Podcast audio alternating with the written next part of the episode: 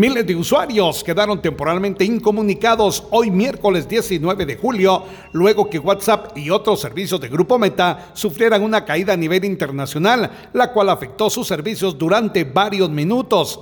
De acuerdo con el portal Dawn Detector, el fallo alcanzó la aplicación a eso de las 14 horas con 13 minutos, hora de Guatemala, lo cual el sitio había recibido más de 11.300 reportes sobre inconvenientes relacionados con WhatsApp.